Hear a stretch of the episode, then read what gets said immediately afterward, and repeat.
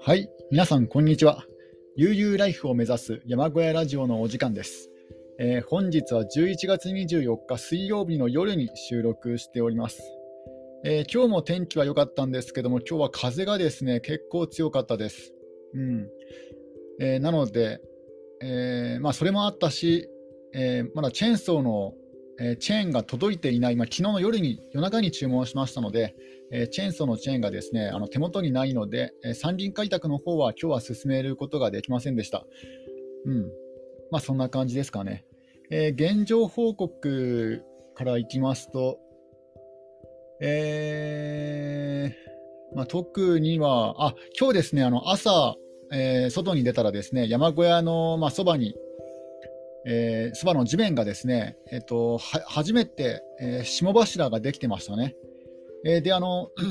まあ、霜柱ができていて、これであのすごいね、冷え込んだのかなと思いきや、なんか天気予報のニュースを見ると、なんか自分のね、えーと、標高の高い山のふもとだけではなくて、なんか熊谷あの埼玉県の熊谷市でも結構ですね、あの気温が高いあの地域でも霜柱が見受けられたということで、なんかそんなに珍しいことではないんですけども、全国全国的に見ると、えー、霜柱が今回初霜っていうのは珍しい現象ではないんですけども、えー、自分の住んでいる山林でも初めての、えー、今年初めての霜柱が確認できました。まあ、ただですね、あの霜柱が、えー、土地の全部に、え、霜柱ができていたのではなくて、えー、なんだ、以前地面を掘り返したことがある、そういった露出した地面ですね、え草とかが生えていない、本当に土の地面のところだけ、しかもその土の地面の1箇所から、えー、霜柱ができてましたので、まだそんなに冷え込みは激しくないのかなと、え思います。まだまだまだ全体的には霜柱はできてなかったですね。まあ、そんなことがありまして、あちょっとお茶を飲みますね。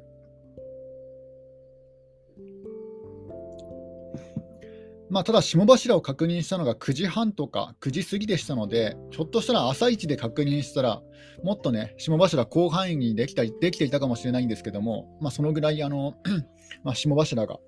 えーね、できるぐらいの、冷え込みになってきて、もう冬も近いというか、もう冬ですかね、もう冬冬に到来したかなと、言えると思います。なんか天気予報を見ると、えー、全国的にも雪が降っているところ、えー、初雪のところも何箇所かあったりとかするんですよね。北海道は、まあ、北海道は当然なんですけども、なんか東北の方とか、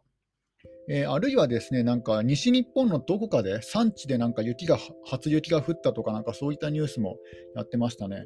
で、あの自分の土地はどうなのかというと、えっ、ー、と、11月の末ぐらいに、えー、雪予報ではある、あるっちゃあるんですよね。あそのどのくらい積もるかは分かんないんですけども、一応1日だけ雪予報になってました。なので、本来であればもうね、えーと、スノータイヤ、えー、冬用タイヤに履き替えた方がいいんでしょうけども、まあちょっと今ね、あのー、なるべなるべく節約したいというか、えー、ね、貯金の金額もそんなに多くはないですので、ちょっとここはね、もうちょっと我慢、我慢というかね、もうちょっと頑張りたいなと思っているので、でなおかつ今はですね、えー、まだ求人活動中で、そんなにね、遠出に、あの通勤でね、車を走らせるってこともないですので、だからもうちょっとね、えー、我慢できるんじゃないかなと思って、今のところは冬用タイヤには履く予定はないですかね。うん、で、えっ、ー、と、あと他にはですね、大体そのぐらいかな、霜柱が生えていて、で、特にも、あの、可もなく不可もなくっていう感じですかね。なんか最近喉の調子が良くないんですよね。あの、これはスギ花粉っていうか、なんか秋にも花粉が舞うんですけども、その花粉症なのか、それとも単純にね、えーと、風邪とかそういった病気なのか分かんないんですけども、喉の調子が良くないですね。で、あの、ネットで検索してみると、なんか炭酸飲料とか、なんかグレープフルーツジュースとか、結構自分が好きな飲み物が、なんか喉にですね、良くないってことが分かりましたので、ちょっと炭酸飲料のえー、飲む回数もちょっと減らそうかなと、本当はですね、今、あのまあ、今お茶と、えー、横にはですね、麦芽コーヒーを、珍しく麦芽コーヒーを用意してるんですけども、あの豆乳飲料の。あの本来だったらコーヒーとかね、炭酸飲料を用意しながら、まあ、この配信をすることが多いんですけども、ちょっと今夜はですね、炭酸飲料を控えようかなと思います。うんあと、ウーロン茶もなんか喉に良くないらしいですね。なんか喉に良いイメージありますけども、なんか知んないですけど、ウーロン茶とか牛乳も喉に良くないらしいですね。うん、だから普通の、一応普通の緑茶を用意しました。その飲みますね。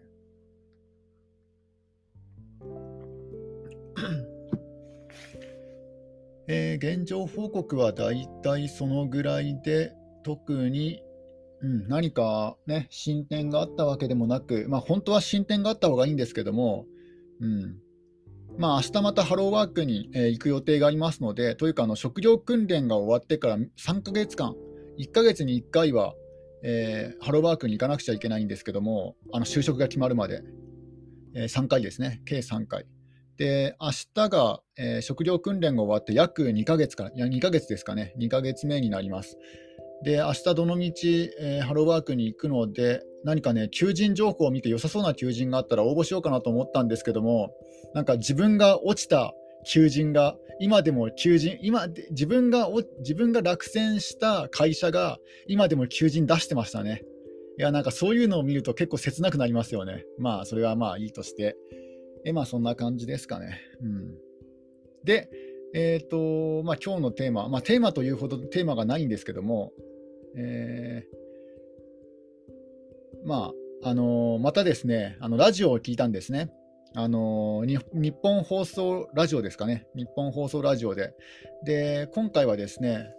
えー、なんだっけな、あのダイソンというね、あの新しい掃除機のダイソンというものをあのの開発者の話をやっていたんですけども、いや、これもまたなんか勉強になるなってことを思い思い感じましたね。なんかダイソンの、あのなんか掃除機のダイソンのダイソンの掃除機ってありますけども、あのサイクロン掃除機ですね。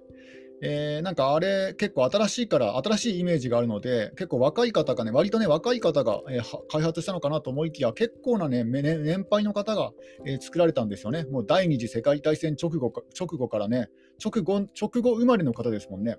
で、それで、あのちょっとね、あの参考になる、あのなんか生き方が、えー、なんか参考になるかなと思って、今回その方を取り上げようかなと思います。えー、ななぜかというと、えー、彼はですね40、40手前ぐらいに、あのー、なんだ、自分の家の裏庭に、えー、小屋を建てて、えー、そこでですね、あの掃除機を、まあ、作って開発して、試作品を何何個もね、試作品を開発して、なんか5000個以上試作品をかんあの小屋にね、昼間は小屋に閉じこもって、で掃除機のね試作品を作ってでなおかつあの3人の子供がいて奥さんがいてと。でそんな状態で、あのー、もう貯金はおろか借金を背負ってまでそんなそんな生活を送ってであのダイソンの掃除機をねあの作り上げた、まあ、そういう方なんですけどもいやその方ねその方もなんか小屋小屋暮らしとはいかないですけども、まあ、小屋小屋済み、うんとまあ、昼間は小屋で小屋に引きこもって掃除機の試作品を作っていたっていうので、まあ、小屋暮らし関係の、ね、人物ではあるかなと思いますだからそういう、ね、小屋の使い方もあるんですよね。なんか小屋暮らしっていうとなんかアウトドアっていうねもう直アウトドア系な感じがしますけどもいや逆にそうではなくてなんか小屋っていうね狭いね空間だからなんか長時間自分の世界に引きこもっていられるというそのメリットをね使ってその方はまあ、要は会社の代わりですよね、事務所代わりに、えー、自分の小屋、まあ、どういう小屋か分かんないですけども、ラジオだからね、あの画像がないんですよね。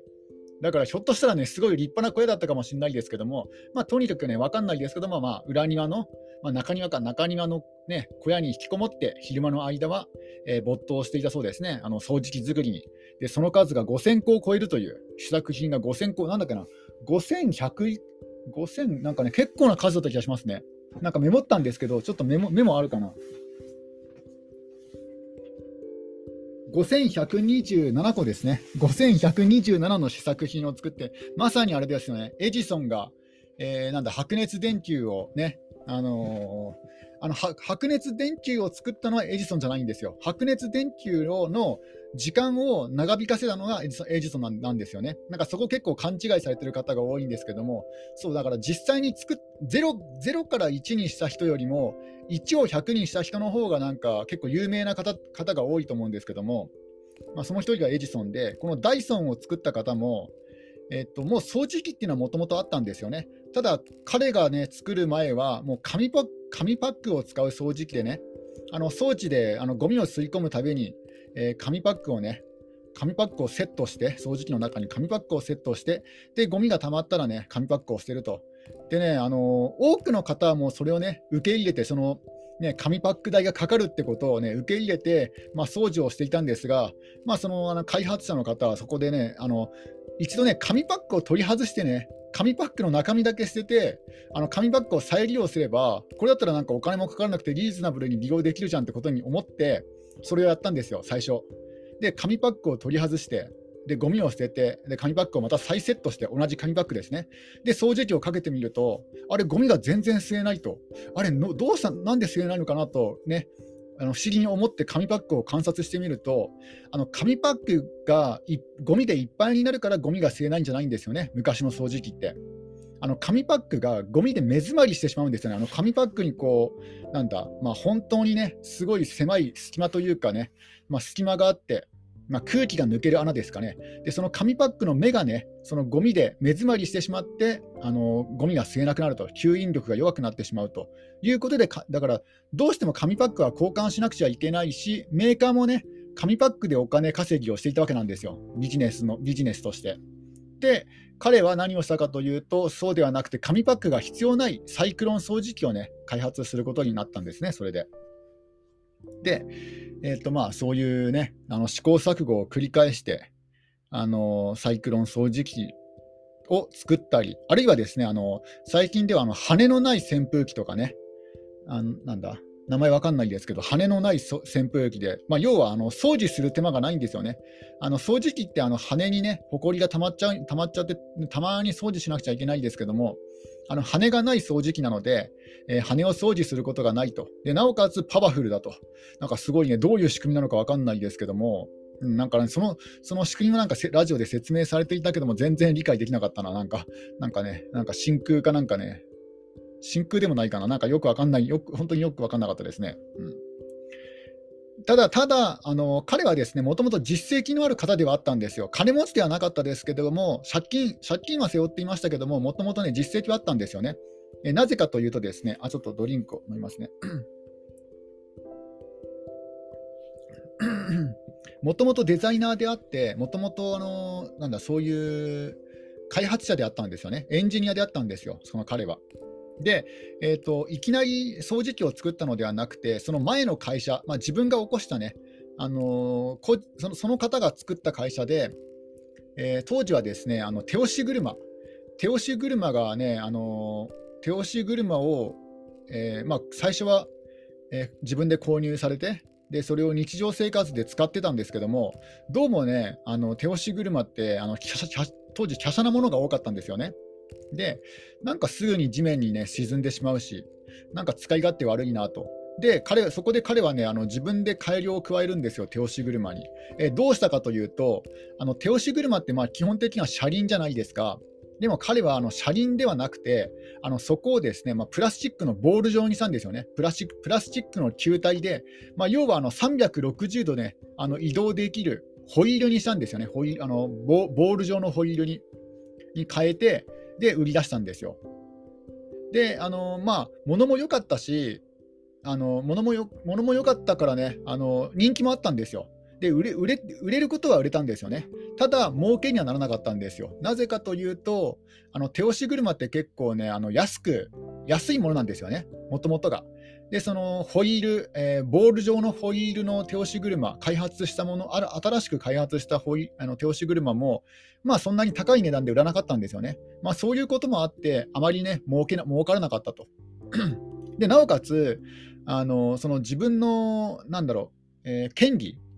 知的財産権、まあ、よくわかんないですけども、まあ、そういったなんか権利をあの会社にあげちゃったんですよね。あげ上げちゃったというか、あのあまりこうね、あの考えなしにあの会社のサインをしてしまって、で、その会社のものになってしまったと。で、なんか自分の知らないうちに、あの自分の株がですね、持ち株がなんか3分の1になってたとか。なんかよくわからないうちに、なんかあまりそそっち系は、もともとエンジニアだし、デザイナーで、そういう、なんだろう、あの起業家的なタイプではないので、なんか自分でも知らない間に、なんかね、その知的財産権をね、献上するサインをしてしまったし、あの持ち株も3分の1になってしまったと。で、あの会社でのね、そういった権利もそんなにないなくなってしまったし、なおかつ、あのその会社で、え、新しい事業として、そのサイクロン掃除機を作りたいっていう風になったんですけども、なんか他のね、あの会社のなメンバー、あの自分が創業者なんですけども、周りのね、仲間たちは、なんかどうもね、あの賛成してくれなかったと。で、結局ね、あの自分が作った会社なんですけども、自分が辞める羽目になったと。辞めさせられたと言ってもいいのかもしれないですけども、ん、で、自分が辞めたと。で、新たに、えー、ね、あの借金を背負って、多分ね、確かなんか銀行だった気がしますね。あの半分銀行で半分は友人。で、自分自分はもともと金がなかったからね、自分は出さ出さずに、ね、あのその借金で、えー、会社をね、会社というかあの新しく、えー、掃除機、サイクロン掃除機の開発に乗り出したと。ただ、ね、過去に一度成功はあの儲からなかったけども、過去に一度成功していたこともあったし、あのかね、銀行からも融資してもらえたということもあって、そんなにね、あのなんだろう、全く実力がなかったわけじゃないんですよね。でなおかつあの、奥さんの方はアーティストで、美術系のアーティストで、あのなんか、えー、子供にね、あのーアートを教える、そういったあのアート教室的な仕事もでできたんですよね、奥さんの方が。で、本人の方もスキルがあってね、そのエンジニアだし、デザイナーでもあるので、だからいざとなったらね、自分のスキルでなんとか食っていけるっていう自信があったので、まあ、そういうね、あの冒険に出られたとも語ってましたけども、まあ、ただ、ね、周りの反応というかね、周りは無謀だとかね、あの周りの友人とか知人からは、なんか変人扱いされたそうですね。で、その小屋に引きこもって、えー、ね、掃除機を作り上げて、サイクロン掃除機を作って、で、サイクロン掃除機ができたんですけども、当時ね、どこもね、あの、あ、反応はいいんですよ。反応はいいんですけども、取り扱ってくれないんですよね。あの、最初は自分で会社をね、あの、起こさずに、その、もともとあった有名なね、掃除、あの、大手の掃除機メーカーに売り込みに行ったんですけども、反応はいいんですけども、結局取り扱ってくれなかったと。なぜかというと、あの、新しいものをね、売るよりも、もう今すでに、あの紙パックでビジネスができているので、掃除機会社っていうのは、あの掃除機売った後も、紙パックでね、どんどん儲かるから、別に新しい、ね、改革を起こすわけ、起こす必要もなかったんですよ、掃除そその当時の大手掃除機会社は。もうね、結構やっぱ大手特有のね、まあ、日本だけじゃないんですよね。あの会社がねあの安定してくると、なんか新しいことをねしなくなっちゃうんですよね、新しい改革を。なかなかね受け入れてもらえなかったと。で、それで初めてね、あのその作ったサイクロン掃除機を扱ってくれたのは、なんか日本の会社だったって言って、そこちょっとびっくりしましたね。なんかね、日本のね、あの会社が、えー、そのサイクロン掃除機をね、初めて取り扱ってくれたそうです。売ってくれたそうですね、あの契約して。えー、ただですね、あのまあ、後々、まあ、意見の違いもあって、結局自分でね、あの売ることになるんですけども、その日本の会社は、えーとまあ、あの高い値段で高い値段でね、売りたがった売りたがったんですけども、そうではなくて、あの開あの開発者の方は、えー、リーズナブルな、リーズナブルな、あまずまず日本の会社はあの高品質なものを高い値段で売ろうとね、してたんですけども、あのー、その開発者の方は、えー、リーズナブルな値段で、えー、ね、あの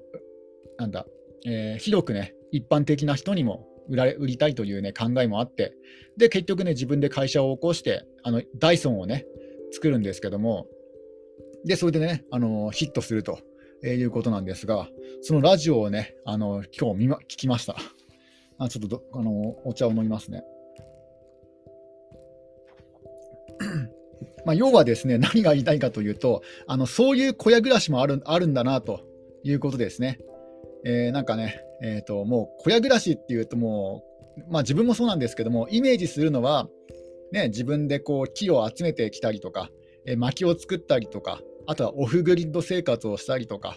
ね、そのライフスタイルを、え発信したりとか、えそういうのが一般的なね、あの小屋暮らしっていう感じなんですけども、まあ、そうではなくて、なんか研究とかね、あるいはなんかね、あのそういった、なんだろう、え活動に、え集中さる集中さるするための環境として、まあ、小屋暮らしがあるんだなと、ね、思い知ること思い知りました。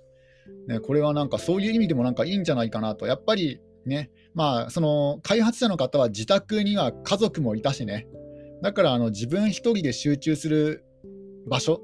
が必要だったのかなと思うんですけども、まあ、その一つ、それがあの小屋なんですよね。うん。だからそういう使い方もあるなと思いましたね。で何度も失敗してもね、あのむしろね、失敗がね、いいって言ってましたね。うん。失敗することが必要だみたいなね、ことを言ってましたね。5000、5127ですよ。5127個試作機を作るんですよ。なんか1個、なんか一部分ね、あの改良したら1製品作るっていう感じで、あの試作機を作ったそうです。あの今だったらなんかコンピューター上でね、いろいろなんか計算できますけども、当時はもう試作品を作ることしかできなかったですので、だから試作品を作ったんですけども、で、あの、複数箇所をか、あの、複数箇所を、あのー、なんだ、直して作ってしまうと、今度どこがね、おかしくなったか分かんないので、1箇所修正があるごとに試作品を作っていったら、最終的に5127個のね、試作品になってしまったと。ね、これ昔はすごい時代だったんだなと。なんかものすごい気の長い、ね、時代もあったんだなって、今だったらもうね、コンピューター上でなんかやっちゃうらしいんですけども、なんか実験とか試作機とか、うん、なんか当時はですね、こういうふうに試作機を作るしかなかったということです。あ、ちょっとドリンクを飲みますね。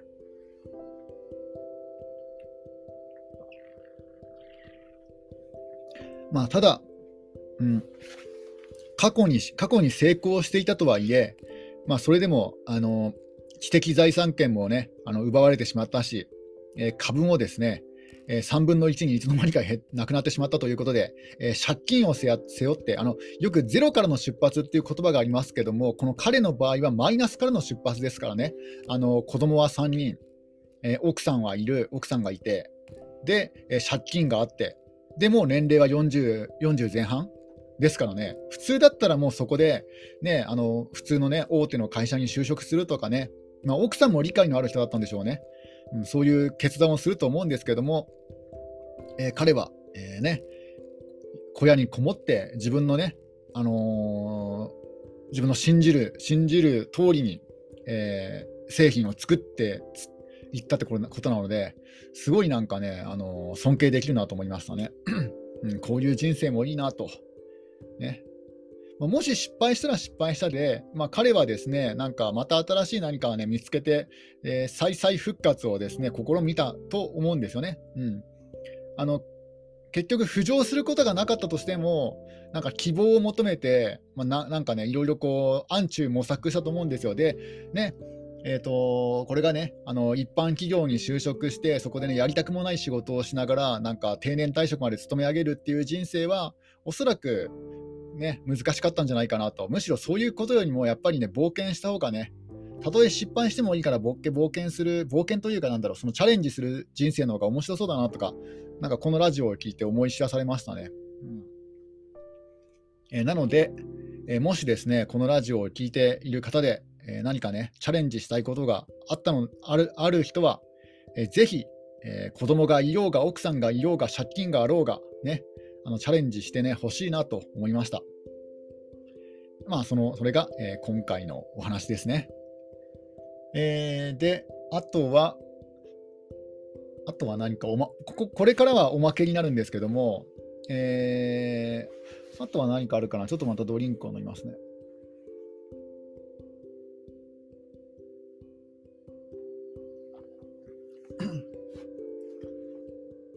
えー、あもうなんか、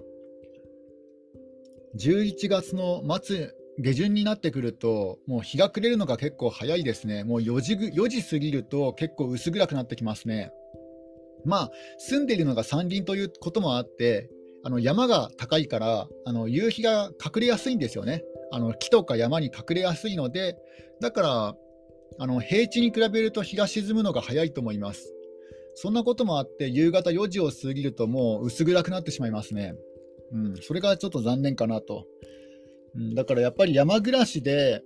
えー、時間を有効活用しようと思うと、どうしても早起きになっちゃいますかね。と言いながら自分は結構ね、最近遅いんですけども、寒いこともあって。うん、あ寒さといえば、あれですね、なんか毛布を、あのー、なんか布団、えな寝るときって基本的にはえー、まあ、敷布団でそこに人間が入ってで毛布をかけて掛け布団っていうねそういう感じだと思うんですけどもなんか一番暖かいのは、えー、敷布団の上に毛布をかけて毛布の上に人間が乗ってで上に掛け布団をかけるっていうねそういうサンドイッチ方式の方が暖かいそうですね。だからあの敷布団の上に寝るんじゃなくて毛布の上に寝るっていうねなんかそれそっちの方が暖かいそうですね。なんか一番ね、暖かくない方法らしいですよ。あの敷布団、人間、毛布、掛け布団。うん、あるいはあの敷布団の上に毛布をかける。あのあじゃなかった。えっと、掛け布団の上に毛布をかける。えー、敷布団、人間、布団、毛布っていうね、順番。まあ、ただ、一番あたあの暖かいのは、やっぱりさ最初の、えー、敷布団、毛布、人間、掛け布団。っていう順番らしいですね。だから今日ちょっとね、それを試してみようかなと。あのいつも自分は、えー、敷布団、寝袋、寝袋の中に入る。で、えーと、上に毛布、で掛け布団掛け布団なんですよ。でも、今日どうしようかなと。あのちょうど中途半端になっちゃうんですよね。あの自分の場合、寝袋が入ってくるので、あのなんだろう、足先がとにかく冷えるんですよ。で、足先が冷えると人間ってなんか、ね、眠れなくなっちゃうんですよね。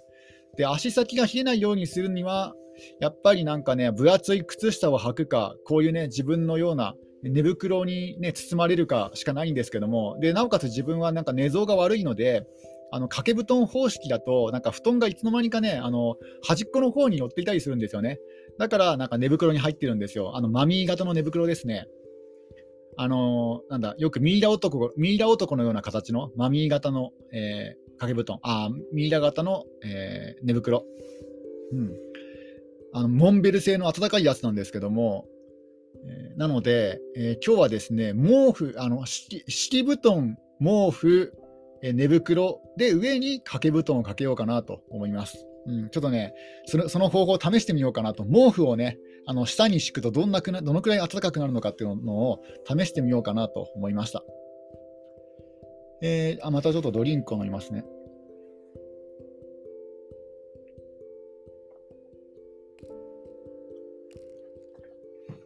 なんか今年は、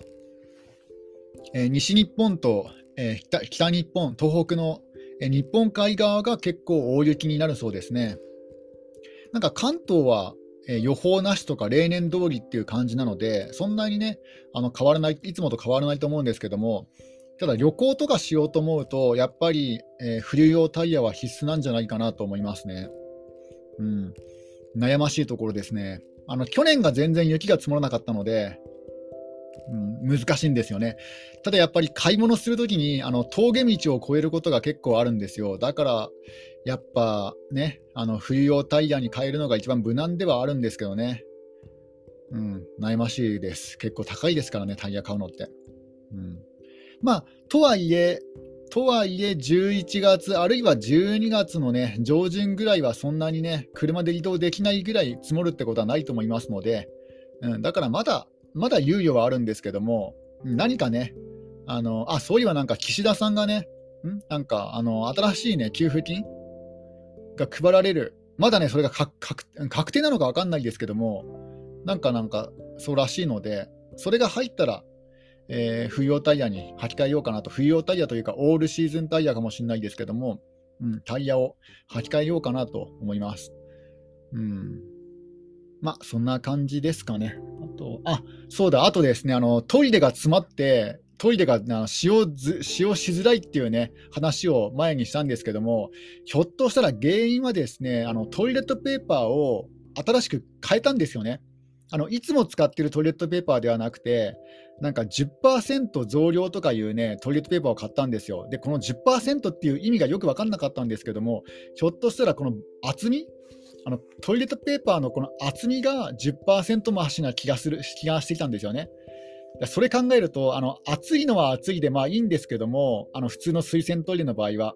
えー、自分が、ね、作ったあの簡易水洗トイレですので、でなおかつあのなんだこの汚水のタン汚水のパイプ、あれもなんか角度がね、本当は角度があるんですけども、なんか適した角度が。ただ自分の場合は、なんかそんなのちゃんとね、説明書とかね、ちゃんと読まずにね、作ったので、角度がひょっとしたら緩やか緩やかだったのかなと思って、うん。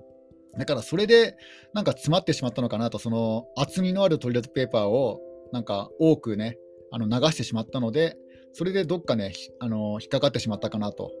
思いますので、やっぱりトイレットペーパー厚くないやつがいいですね。あのなんだ、ダブルとかありますけど、シングルとか。やっぱね、あの手製のトイレの、トイレットペーパー、あと手製のトイレの場合は、あのシングルの方がいいかなと。で、なるべくね、あの溶けやすい、えー、ジャス、ジャスでしたっけ？ジス。ジスマークだったか、ジャスマークだったか、えー、そういうのがついてるやつの方がいいかなと思いました。えー、それでは皆さん、今日も一日楽しんでいってください。終わり。